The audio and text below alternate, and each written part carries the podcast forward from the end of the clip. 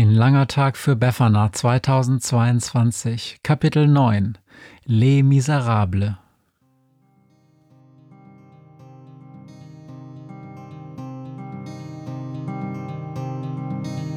Wenn der Wind einsam durch die Straßen fegt, wenn die kalte Nacht sich auf die Häuser legt, wenn in Fenstern Weihnachtsschmuck ins Dunkel scheint, dann sind Befana und ihre Maus nicht weit. Wenn die Turmuhr Mitternacht geschlagen hat, stürzt die Hexe sich mit dem Geschenkesack auf nem Besen mutig in die Nacht hinab zu den Wesen, die ansonsten niemand mag. Weihnachtshexe Befana ist für alle Monster da. Alle Ratten, Kakerlaken, Geister, Spinnen, Feuerdrachen, alle unsichtbaren Ungeheuer, Zauberzeitmaschinenbauer freuen sich schon das ganze Jahr auf den Winterwind, denn der bringt deine Weihnachtshexe namens Befana.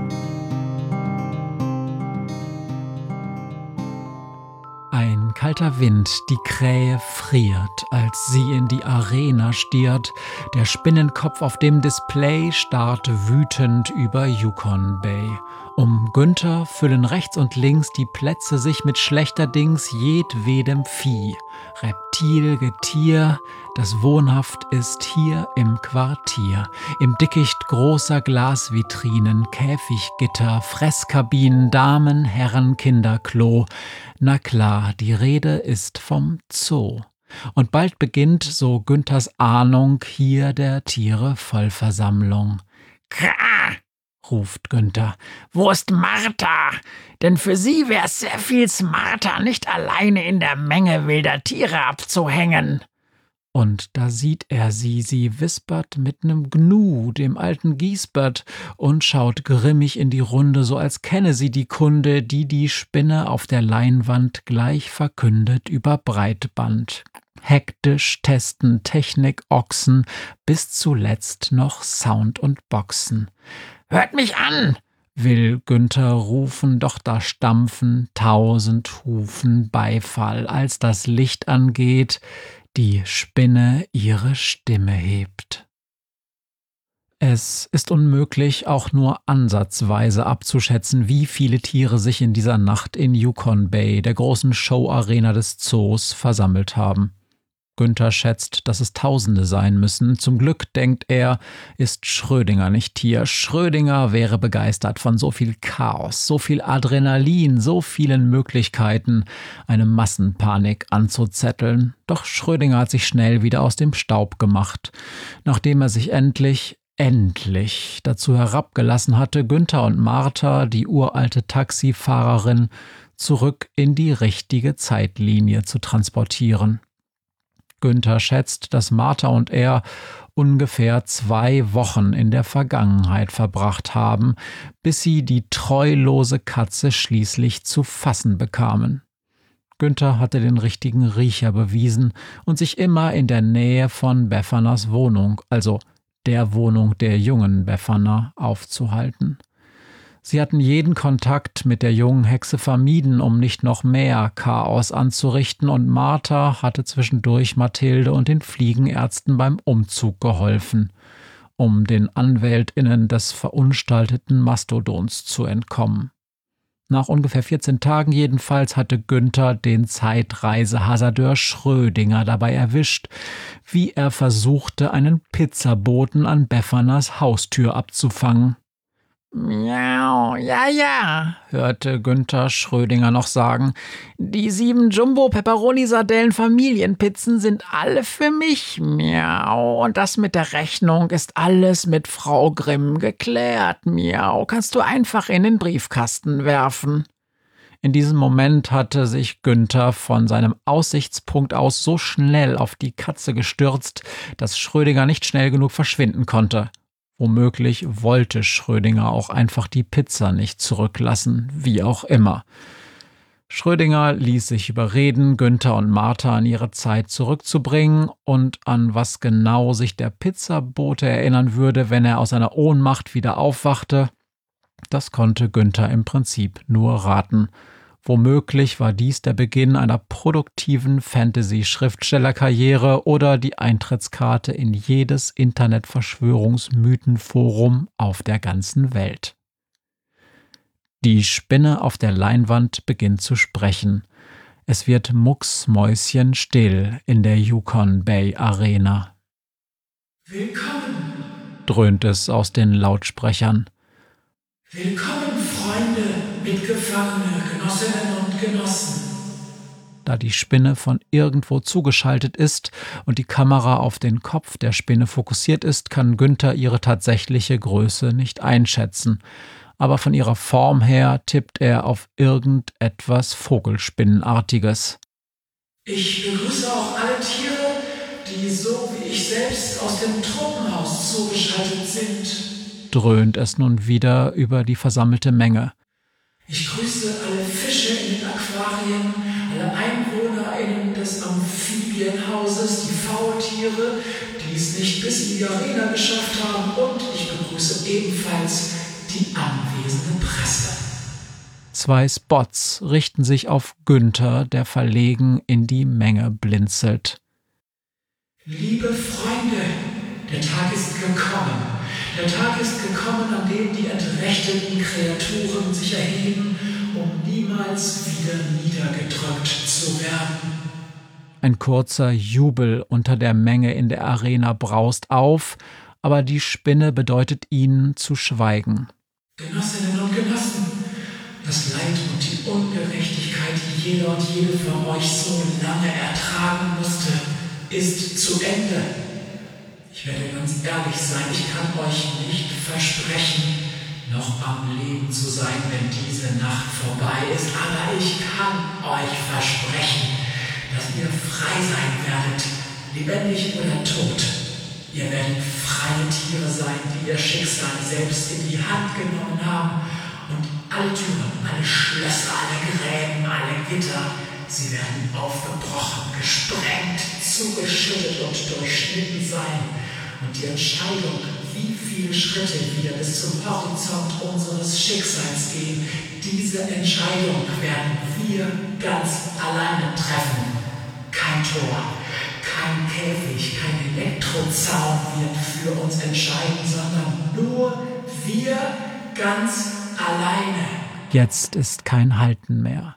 Um Günther herum springen die Tiere auf, sie klatschen, brüllen, flattern hoch, eine Ente neben ihm legt vor Aufregung ein Ei und das Zebra auf Günthers rechter Seite schielt, während es die Hufe hebt, immer mal wieder ängstlich zu den Löwen drei Reihen weiter vorne. Auf dem großen Display spricht erneut die Spinne. Wir werden uns jetzt wie geplant in die Artenräte begeben und uns in einer Stunde erneut im Plenum treffen. Bis dahin möchte ich dich, Günther, die Spots erfassen erneut die Krähe. Sowie deine Begleitung bei mir im Amphibienhaus sprechen und jetzt viel Erfolg uns allen. Vive les animaux! Vive la Révolution! Es ist tatsächlich eine Vogelspinne. Als Martha und Günther vor dem Spinnenterrarium im Tropenhaus stehen, brauchen sie einiges an Geduld, bis die Spinne Zeit für sie hat. Neben zwei Technikdachsen, die andauernd an der Verkabelung der Mikros herumzerren, wuseln noch ein Wieselweibchen, einige Schlangen sowie zwei Make-up-Schwäne um die Spinne herum. Ganz hinten in der Ecke regt sich etwas Großes. Als Günther genauer hinschaut, erkennt er, dass es Polly ist. Polly, zischt er, was machst du denn hier? Beraten, flüstert Polly zurück doch er wird von einer Brillenschlange unterbrochen. Die Vibes waren gut, raunt sie der Spinne zu. Du hast den richtigen Ton getroffen, nur die explizite Begrüßung der Fische könnte ein Problem werden. Die Quallen sind schnell beleidigt, verstehst du? Da müssen wir deutlich inklusiver werden. Klar. Die Spinne nickt. Ist notiert. Wir müssen uns sowieso ausdenken, wie ich direkt von der Bühne sprechen kann. Hier drin kriege ich die Stimmung einfach nicht mit. Keine Sorge, Schätzchen. Die Stimmung da draußen ist super, säuselt einer der Make-up-Schwäne. Stimm ich zu, sagt die Brillenschlange. Die Zeit ist einfach reif. It's happening, baby, flötet der andere Make-up-Schwan und pudert die Vogelspinne in einer Wolke dunklem Staub ein. Endlich schaut die Spinne zu Günther und Martha. Ah, die Krähe, sagt sie, mit dir wollte ich sprechen. Ich bin ein bisschen überrascht, sagt Günther. Eigentlich wollte ich nur die Krähenpostredaktion, also besuchen, die Geschenke für Befana von den Zootieren abholen. Und da haben sie mich in die Arena geschickt. Verstehe, sagt die Spinne. Günther, richtig? Ich bin Cosette. Pass auf, Günther, die Pläne haben sich geändert. Es gibt keine Geschenke. Es gibt eine Revolution. Ihr wollt abhauen? Die Spinne funkelt Günther an. Schau mich an, Krähe. Wie soll ich ausbrechen? Wohin soll ich gehen? Was glaubst du, wie lange dauert es, bis ich erfroren bin? Was denkst du, wie lange dauert es, bis die Zebras da draußen abgeschossen werden? Was sollen wir mit den Fischen machen, Günther? Ins Klo schütten und hoffen, dass sie den Weg ins Meer finden? Das hier ist nicht findet Nemo, Günther. Das ist die verdammte Realität. Wir können nicht einfach abhauen, das habe ich Polly auch schon gesagt. Im Hintergrund zuckt der Zyklop mit den Achseln. Was wir hier versuchen, ist größer, Günther. Hier geht's nicht darum, eine Krähenzeitung zu gründen, um das Leben im Zoo ein bisschen erträglicher zu machen. Hier geht's auch nicht darum, ein paar Tiere zu besuchen, um ihnen ein nettes Geschenk zu machen, Günther von der Krähenpost. Es geht um Freiheit, Günther, um Selbstbestimmung für alle. Es geht um Politik, Günther. Statt ein bisschen Guthexentum zu Weihnachten bieten wir den Tieren die Chance, sich selbst eine Zukunft aufzubauen. Ab morgen früh liegt die Verwaltung dieses Zoos allein in unseren Händen. Wir brechen nicht aus, Günther, wir machen diesen Zoo endlich zu unserem Land. Zumindest von allen, die sich dafür entscheiden. Fünf Minuten, raunt die Brillenschlange, dann schalten wir dich wieder ins Plenum. Cosette, die Vogelspinne, nickt und wendet sich Günther zu. Ich habe wenig Zeit, Günther. Unser provisorischer Ausschuss für Auswärtige Beziehungen hat beschlossen, die Geschenke für die Weihnachtshexe einzubehalten. Stattdessen bitte ich dich, ihr diesen Brief von uns zu übergeben. Einer der Make-up-Schwäne reicht Günther einen Umschlag. Darin danken wir Befana für ihre Unterstützung in all den Jahren und versichern ihr unsere kritische Solidarität. Ihre Arbeit hat zweifellos einiges bewirkt, aber Günther, das reicht nicht. Kitschige Adventsstories über ein paar arme Tiere, die Geschenke bekommen, sind nicht genug.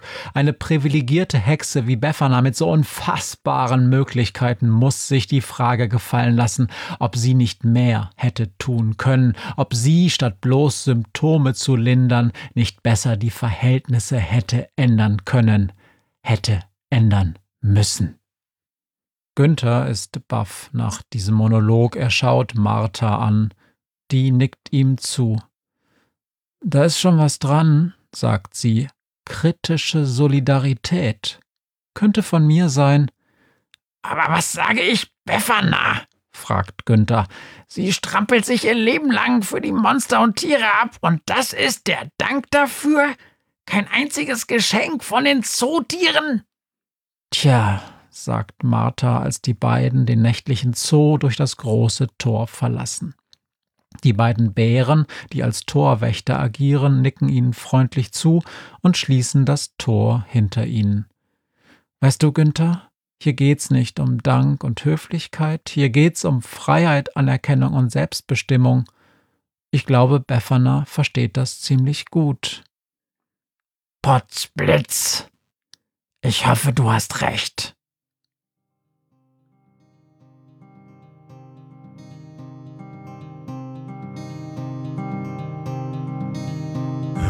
Mir heut Morgen widerfahren ist. Eine Krähe sitzt auf meinem Fenstersims und sie krächzt von Weihnachtshexe Befana, die sie hoch am Himmel Wasser. Tausend Abenteuer hat die Hex erlebt, wie ein Haus verschwindet, wie ein Berg erbebt, wurde im Wald verwunschen und im Fels versenkt, und doch hat sie alle reich beschenkt.